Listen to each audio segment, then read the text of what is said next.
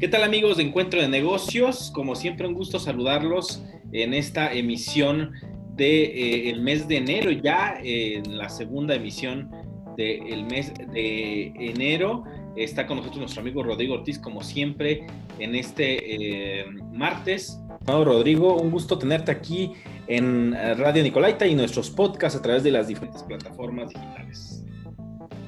Muy buenas tardes, mi estimado Brian. Un gusto una vez más poder estar aquí contigo. Pues, mi estimado Rodrigo, ha sido una semana intensa eh, en la última semana, eh, muy enfocado a Estados Unidos. Cuéntanos cómo se han comportado las bolsas en las últimas, eh, en las últimas semanas. Pues sí, mi estimado, el día lunes las bolsas abren negativo, tanto Estados Unidos como México, México bajando 0.70%, Estados Unidos bajando 0.29%, el Dow Jones. Eh, la semana empezó con mucha calma, realmente es parte de lo que se esperaba la semana pasada, a pesar de todos los eventos, a pesar de todo lo que hubo, fue una semana muy buena, o sea, semana de utilidades, subidas, a pesar de los disturbios, como que los disturbios no afectaron a la bolsa, entonces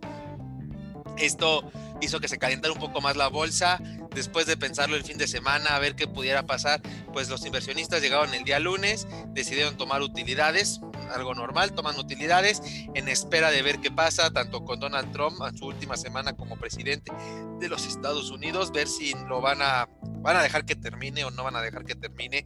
Viene la parte de los del, de un nuevo apoyo, se está, está, en votación si va a haber nuevo apoyo o no. Entonces, en lo que no se define el nuevo apoyo, pues los mismos inversionistas toman el dinero y deciden estar un poco lejos de la acción de la posible volatilidad que se puede venir y más allá de volatilidad que puede venir ahora del cambio de, de poder, si es tranquilo, si no es tranquilo, qué pasa, qué no pasa, al final genera miedo, entonces los inversionistas dicen, espero 10 días, no pasa nada, tomamos utilidades, nos vamos a descansar 10 días, venimos de un año complicado, entonces vemos,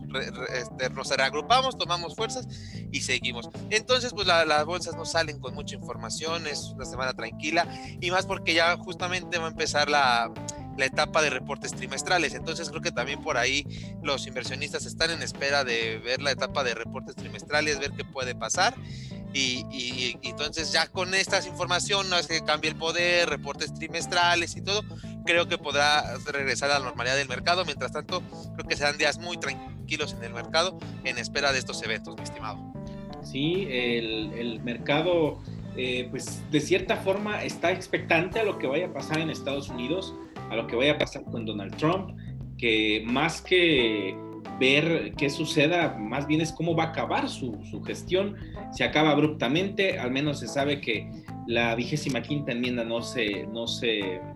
eh, no se proclamó por parte del vicepresidente, entonces esa opción ya, ya no está eh, vigente, ahora lo que está vigente es el impeachment, el juicio a Donald Trump por provocar los disturbios, sumado a, a la censura, estimado, que también es un tema eh, polémico porque literalmente Donald Trump le han cerrado los espacios en las redes sociales y a sus seguidores les han cerrado espacios en las redes sociales en el que no han eh, permitido ya que tenga su cuenta activa ni de Instagram, Facebook, YouTube, ni de cualquier otra plataforma, e inclusive algunas otras plataformas que, que se estaban eh, viralizando el contenido de los seguidores de Donald Trump, incluso servidores de Amazon les apagaron les apagaron los servidores para que algunas apps no continuaran divulgando información, que creo que se convierte también en un tema interesante, mi estimado. Es, Estados Unidos, es un país, eh, la meca del, libre mercado, de, la libre expresión, muy contrario a países eh, como China, que son una potencia económica ya, pero que en el sentido de la libertad como tal, pues está más restringido y pareciera que que es una democracia corporativista en la que eh, los grandes conglomerados están ya influenciándose y metiéndose cada vez más en la política y en el caso de, Twitter, por ejemplo, le, costó en la bolsa eh, porque cayeron las acciones, mi estimado. Sí, mi estimado, realmente es, ya es un debate ético esto que comentas. Eh, lo hemos hablado aquí, el poder tan fuerte que tienen las redes sociales, el que incluso lo que lo habíamos dicho aquí cuando se, Facebook quería, estuvo muy cerca de sacar a Lira su criptomoneda, quería dar todo el poder a Facebook porque das el poder de tu de, todo lo que haces, el poder de las noticias, el poder de la economía, y es a dar un poder total, poder que comparten con Google, con Amazon, con estos gigantes tecnológicos, que es cierto, o sea, seamos honestos, tienen más poder que el gobierno porque ellos manejan la información, anteriormente la información la manejaban este, la televisión, ahora no, ahora la, información la manejan ellos y, más porque ellos tienen el poder de censurar con un botón. Este, es ético porque muchos, pues también es cierto que Donald Trump no hizo bien en, llamar a, las personas de la forma que lo hizo, que atacaran y quisieran. Entonces es este dilema entre si dejas la libertad de expresión o si, lo, o si la censuras por mal que está haciendo, ¿no? O sea,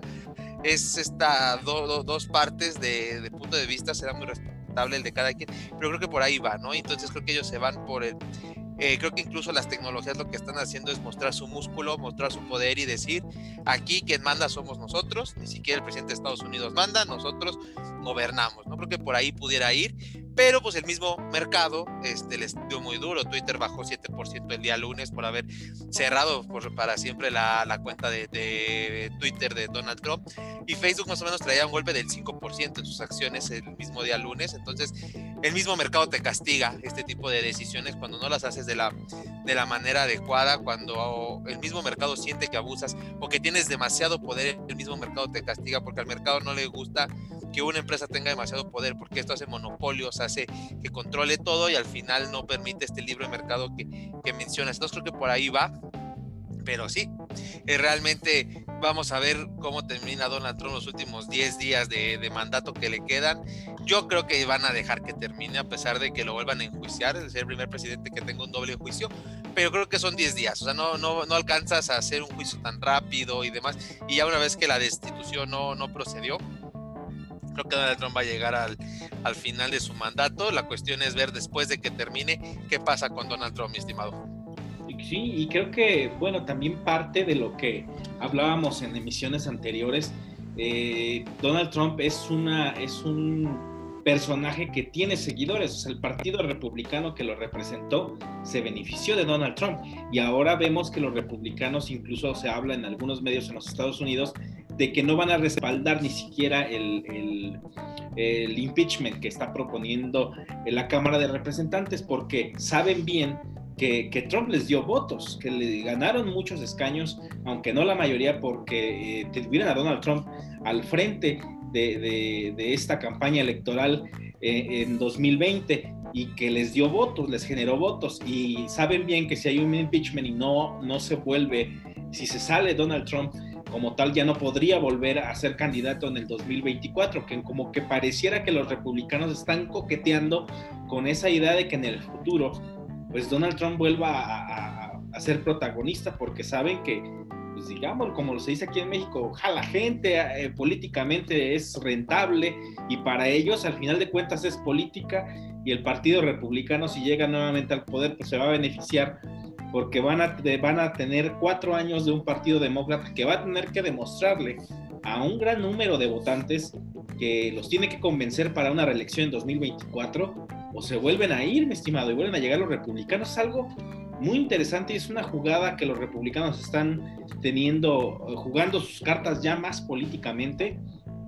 para ver qué sucede. Y retomando lo que decía sobre las tecnológicas, yo creo que eh, hablándolo con, comparándolo con China, por ejemplo, que, que, no deja entrar ni a Google, no deja entrar a Facebook, creo que es una, eh, una ventana a saber que seguramente el gobierno chino no le va a interesar en el corto plazo darle acceso a, las, a estas tecnológicas al país, más con lo que le hicieron a Donald Trump, estimado. Así es, mi estimado, lo comentas muy cierto y ha habido muchos artículos relacionados. Todo el mundo concuerda que la visión de Donald Trump llegó para quedarse. Todo, desde que perdió las elecciones, se habló muy fuerte que Donald Trump va a ser el candidato en el 2024. No hay más. O sea, Donald Trump está generando su propio poder político en Estados Unidos. O sea, es, es una cuestión muy, muy delazada con lo que pasó en México con Andrés Manuel, donde el presidente Andrés Manuel es el que jala a su partido, es el que da los votos, es, el, es, la figura, o sea, sin él ahorita los republicanos no tienen nada. Entonces, Donald Trump, yo, si Donald Trump sigue con vida, si todo está bien con Donald Trump, yo sé que para el 2024 va a ir. Incluso Bloomberg lo, lo puso, Bloomberg puso eso, que eh, hay artículos, muchos artículos en Bloomberg donde justo hablan de que la corriente de Donald Trump quedó, llegó para quedarse y tenemos Donald Trump para rato en la política de los Estados Unidos, que así va a ser, mi estimado, yo, yo concuerdo que Donald Trump se va a quedar. Y como dices, China no le va a permitir el espacio a estas tecnologías después de ver el poder que están demostrando y la forma en que están haciendo las cosas. Y creo que por este lado las, estas tecnologías pierden porque están perdiendo el mercado más grande del mundo. O sea, China es un mercado inmenso donde si pudieran entrar creo que generarían millones, pero pues cada vez las, tienen más restringidas, las tienen más lejos, incluso varias de estas tecnologías, aunque las dejan entrar, no pueden competir por la forma de, de que es China, China en la cuestión de, de, cierto nacionalismo hacia sus empresas, donde con los celulares o así como Apple pues no podrá competir aunque Apple entrara de lleno a China, no compite, bueno, Apple que está, no, no, compite porque la gente prefiere los celulares chinos, entonces así puede pasar con con Google y demás, que ellos son muy felices con, con lo que hace Alibaba, lo que hace WeChat y demás. Entonces, por ese lado, pues también está un poco complicado. Y tal vez no, no entren, pero creo que pierden un mercado muy fuerte. Y, creo que sí mandan un mensaje equivocado a estas grandes tecnologías. Creo que pueden haber hecho las cosas diferentes, pero decidieron ser tajantes para evitar que esto se propagara más. Pero pues ya veamos cómo, cómo lo, el, mismo mercado va a, a, a darle la razón o les va a, castigar con estas actitudes, mi estimado. Sí, es, es algo que, que, es interesante. Eh, el fenómeno Donald Trump seguramente no va a desaparecer cuando se vaya de la Casa Blanca y habrá que ver también cómo, eh,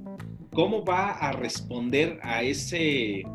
a esa censura, que, que, al final es censura, estimado, porque pudo haberse bloqueado contenido específico de, situaciones que, que convocara a la violencia o a disturbios, pero no cerrar la cuenta. Creo que al final, como tal, es una censura. Y luego al, presidente de los Estados Unidos, pues al parecer es algo muy, muy eh, grave si lo analizamos ya profundamente. Pero creo que, que, incluso ya se hablaba de que Donald Trump iba a aperturar su propio canal de televisión después de esa ruptura que tuvo con Fox News, en la que Fox News pues literalmente también lo cayó en su momento cuando, cuando estaba dando un discurso y que se unió a las otras televisoras para que no transmitieran un mensaje que emitía eh, y que a partir de ahí consideró la opción de tener un canal de televisión, aparte de que ahora con las redes sociales, su propia red social, que va a ser curioso porque eh, Donald Trump va a tener una red social, seguramente su red social va a estar en unos servidores extranjeros, mi estimado, no van a estar en Estados Unidos por temor a que lo puedan bloquear, como puede ser Amazon que pueda estar ahí, yo creo que va hasta incluso contratar servidores chinos irónicamente para que no lo puedan censurar o no le puedan quitar su plataforma, pero es un fenómeno interesante, estimado, porque no sabemos mercadológicamente, creo que ya hablando más de negocios, ya fuera de Donald Trump el presidente, ahora que va a ser el eh, Donald Trump el empresario, vamos a ver cómo maneja eh, esta contraparte contra las eh, tecnológicas, contra los medios de comunicación, teniendo tantos seguidores en los Estados Unidos que les está mostrando que son personajes que censuran, que son empresas que, que pueden hacer lo que quieran y probablemente él sea como que el, empresario que muestre eh, y ofrezca a, los ciudadanos de Estados Unidos pues servicios de internet, eh, de información vía internet totalmente distintos y libres, mi estimado. No sé, podría ser como que algo que podríamos ver en las próximas fechas sin considerarlo algo tan descabellado. Puede ser estimado, pero como este, lo que dices, y, Donald Trump tiene la ventaja, sobre todo el poder económico como empresario que tiene, no tendrá problema para su canal de televisión, eso me, queda duda. Lo que sí es lo, que justamente comentas, un una red social en el cual, ¿dónde lo vas a poner? Donald Trump que tanto defendió el, el Make America Great Again y demás, donde todo era nacionalista, todo era aquí buscar un servidor extranjero porque justamente con el, con el temor de que le bajen el switch por ahí, pues podría ser un poco irónico, ¿no? Que, que todo lo que peleó durante su campaña, durante su, su mandato como presidente, lo puede mandar a, a la basura, porque simplemente pues Donald Trump ahí estaría cometiendo ese, esa, esa situación social. Pero va a ser interesante seguirle la pista a Donald Trump lo que, lo que dure Joe Biden, porque yo sé que va a ser la, contraposición más poderosa, el que más le va a exigir a Joe Biden, el que va a estar reclamando que le robaron, el que va a pelear y pelear para llegar muy fuerte en cuatro años y, volver a ser presidente de los Estados Unidos, no me queda duda de que la, va a buscar, va a buscar volver a, ser presidente, pero vamos a ver cómo se fortalece, que los mismos medios, qué tanta cobertura le dan, o si los mismos medios lo terminan por censurar y ya no le dan cobertura, y Donald Trump va a tener que buscar cobertura de alguna otra forma, pero el problema es que ya no están en Facebook, no están en Twitter, pues pierde cobertura y veamos qué tanto, con cuánto poder llega. Ahorita tiene mucho poder, mucho, muchos agreviados hacia él, mucho, muchos seguidores, pero vamos a ver si en la cobertura de las noticias si lo puede mantener o no, mi estimado. Sí, así es, es algo que vamos a, es, es algo interesante que seguramente vamos a ver en las próximas semanas, después del día 20 de la era post-Trump, vamos a ver muchas, muchas cosas que van a ser interesantes y va a ser interesante eh, pues, analizar porque seguramente va a ser un personaje que va a seguir dando de qué hablar. Y retomando lo de la bolsa, mi estimado, eh, para, la semana pasada se daba la noticia de Elon Musk, eh, el CEO de Tesla, que se convertía en el, en el, hombre más rico del mundo llamaba la atención porque lo has mencionado aquí en el programa sobre cómo Tesla, pues bueno, a pesar de que es una compañía eh, innovadora que está generando muchos ingresos, eh, el valor de mercado está siendo exageradamente alto. Y, se me afigura esta, esta, esta alza al ranking de los hombres más eh, ricos del mundo, como lo, le pasó a Mancio Ortega en algún momento, que, de repente sus acciones subieron en la bolsa y se convirtió en el más rico del mundo por unas semanas y regresó nuevamente al ranking anterior. ¿Estará pasando lo mismo con, Tesla, de que pues, sigue aumentando de precio, pero la realidad es que ni siquiera cumple con, las, eh, los pedidos o las metas que se tienen anualmente, mi estimado? Sí, mi estimado, tocando ese tema de Elon Musk, lo, he dicho aquí y lo voy a seguir sosteniendo, aunque ahora estoy hablando, esté criticando al hombre más rico del mundo, porque pues es eso, pero yo, su fortuna, para mí su fortuna no, no vale. Su fortuna como el hombre más rico del mundo de lo que logró no, no es lo que vale. Este, más porque es una fortuna que está totalmente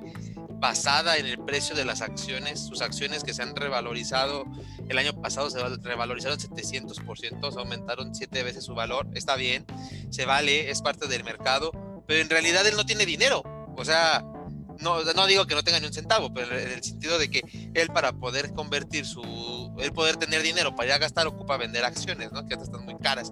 Eh, y que obviamente hay quien las compre. Pero ha sido como un efecto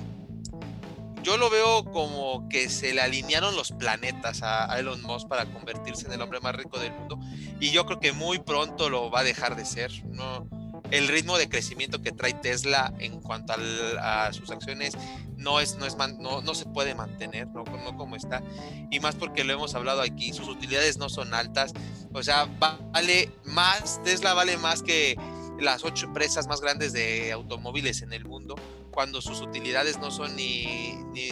ni, un una décima parte de, de, las utilidades de estas, ¿no? O sea, está basado mucho en lo que puede llegar a ser. Puede llegar a ser la líder de, en, cuanto a los autos eléctricos. Puede llegar a ser la líder en cuanto a baterías, energías verdes. Puede llegar a ser, puede llegar a ser. Pero así como puede, puede no. Y tiene competencia en China. Y hay que ver el mismo mercado cómo acepta los carros eléctricos, porque cada vez hay más eh, eh, empresas de automóviles que están haciendo carros eléctricos, que los están desarrollando. Y recordemos que el Tesla, aunque es un muy buen carro, tiene bastante tecnología, tiene el piloto automático y demás, este, su precio no es barato, o sea, no es un carro accesible para todo el mundo.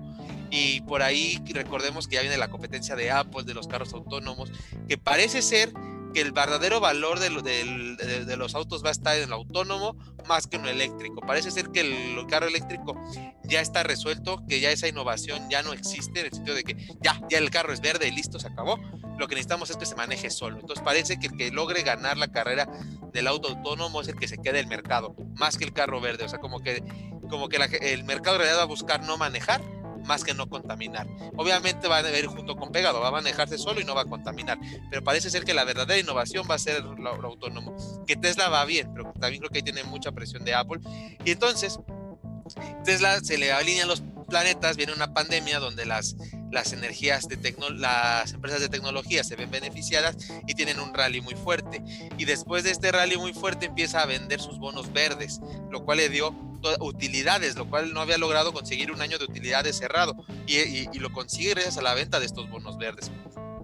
Una vez que vende los bonos verdes, que tiene el año de utilidades, o sea, cuatro trimestres de, utilidades, e ingresa al, al, índice Standard Poor's y entonces todas las carteras tuvieron que reajustarse y más porque es que Tesla entra como una de las empresas más grandes del Standard Poor's. Y entonces, pues todos los fondos que se manejan conforme al Standard Poor's tuvieron que aumentar drásticamente su posición en Tesla porque no tenían Tesla, pero entra, pero ya entra con un peso muy fuerte. Entonces, tienen que comprar al precio que sea. Y entonces compran al precio que sea, pero pues todavía le suben más el precio porque todos los fondos le meten dinero a Tesla porque todos necesitaban Tesla para poder seguir manteniendo ese track del Standard Poor's en sus fondos. Entonces, pues le dan un impulso. Y entonces, como ves, todo se la línea con una pandemia que le sube las utilidades, que permite que vendiera bonos verdes, que entra al Standard Poor's, entonces todos los fondos le inyectan dinero a comprar la acción al precio que sea, pero que tienen que tenerla para poder seguir, el, el track. Todavía Elon Musk dice, yo mis acciones ya valen mucho, voy a hacer un split,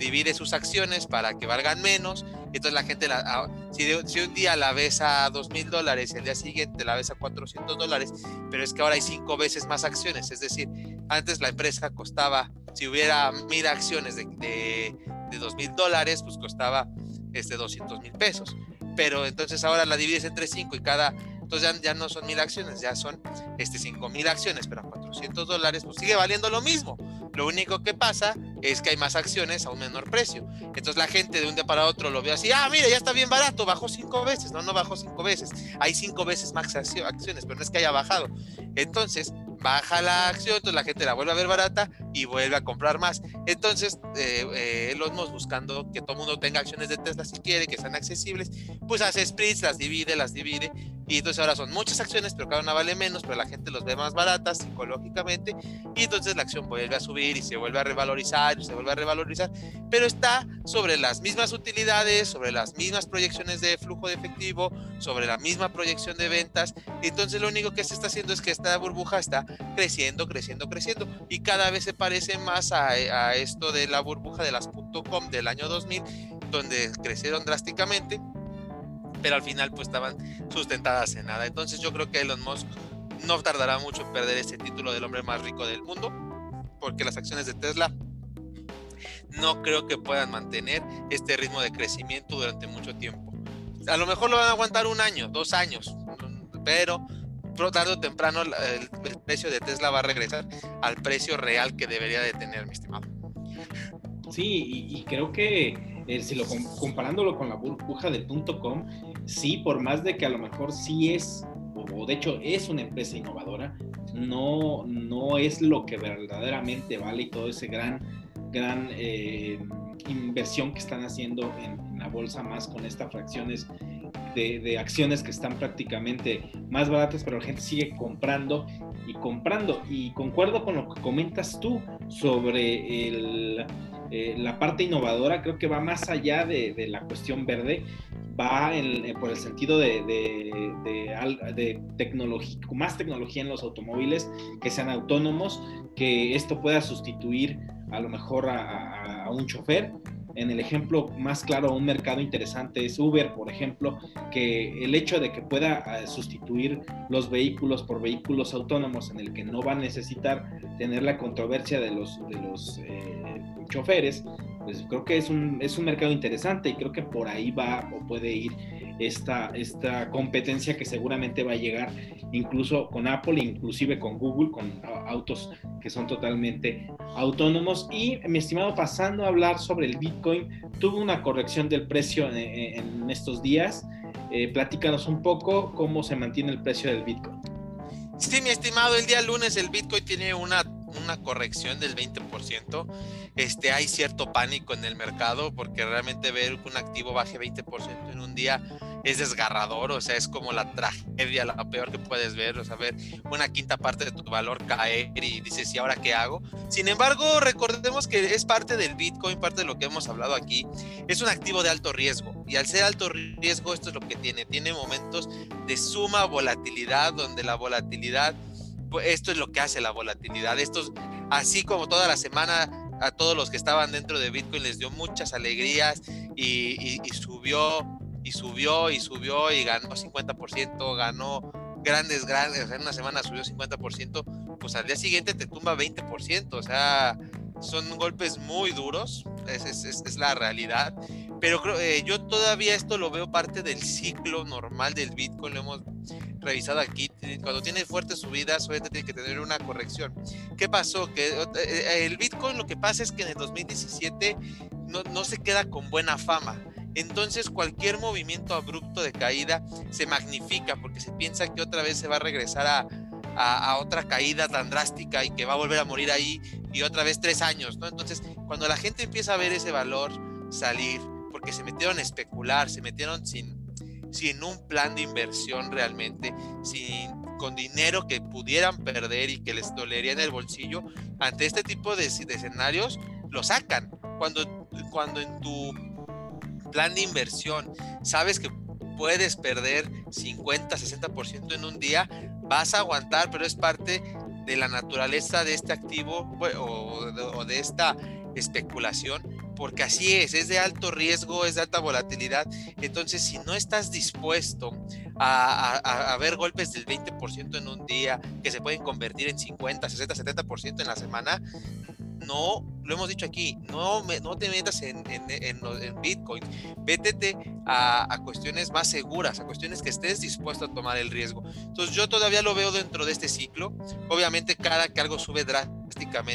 pues tiene que venir una corrección, porque el mismo inversionista, si uno le da miedo con su dinero, que a lo mejor le metió mil pesos, dos mil pesos, y ya perdiste 500, y te duele, ¿no? Ahora imagínate el que está en el gran fondo de inversión, donde le metió un millón de dólares y ese millón de dólares ya lo convirtió en un millón y medio, entonces ya tiene medio millón de dólares de ganancia que si ahorita vende, dice me voy con medio millón en la bolsa y, de ahí voy a cobrar el 1% porque es mi comisión de sobre utilidades, pues obviamente lo va a vender, pero como el bit todavía el mercado no es lo suficientemente robusto en el Bitcoin, tenemos esas grandes ballenas que mueven el mercado, cuando este tipo de fondos venden, es algo que pasa, ¿no? O sea, el fondo se va a ir bien contento porque trae una utilidad del 50% en una semana, va a cobrar bono, va muy contento, entonces vende, si durante vende baja 10%, sabe que no le afecta porque trae un bastante margen, pero entonces este movimiento pues se lleva a todos los pequeños y los pequeños empiezan a a espantar y empiezan a vender, pero yo todavía lo veo sobre este ciclo natural, este, lo hablaba con, con algunas personas, yo creo que ahorita el punto en estos momentos, obviamente es estarlo rastreando y estarlo viendo este, en cada momento, obviamente eh, simplemente es mi perspectiva, no estoy a nadie le estoy recomendando esta estrategia de inversión y demás, simplemente lo que yo veo es que el, punto crítico es que no baje de los 30 mil dólares. Mientras no baje los 30 mil dólares, no, no está en peligro. Y hacia la parte final de la jornada del día lunes, vi un doble fondo donde se ve que hay un rebote y parece que va a seguir rebotando, o sea, va a recuperar esta tendencia alcista que traía. Entonces, simplemente todo pinta hasta, hasta el momento como una situación normal del Bitcoin. Quien, a lo mejor quien quisiera entrar a, tomar este riesgo, es buen momento de entrar sobre los, entre los 30 y 35 mil dólares. Digo, es un poco elevado todavía, pero pudiera ser una de esas últimas oportunidades que te da el activo mismo para entrar. Entonces todavía no lo veo con peligro. Si bajara de los 30 mil dólares me empezaría a preocupar y ahí sí recambiar, eh, replantearía yo mismo mi estrategia pero yo por el momento todavía lo veo dentro de, lo, dentro de los ciclos naturales que tiene el Bitcoin, subida, bajada, subida, bajada, pero no, no como que ya rompió el ciclo alcista, creo que simplemente está tomando aire, los mismos inversionistas están viendo qué van a hacer, hacia dónde se van a mover, hacia qué objetivo van a ir, pero entonces todavía lo veo, lo veo dentro del estándar de lo que es el Bitcoin con esa alta volatilidad, pero como digo, simplemente es lo que veo, no estoy recomendando a nadie que siga estos movimientos, mi estimado. Sí, eh, eh, como lo hemos dicho aquí, el mercado de las criptomonedas es sumamente volátil, sumamente volátil, pero la, caída eh, que tuvo, más bien la corrección que se tuvo, está en rango normal. Como tú lo dices, estimado,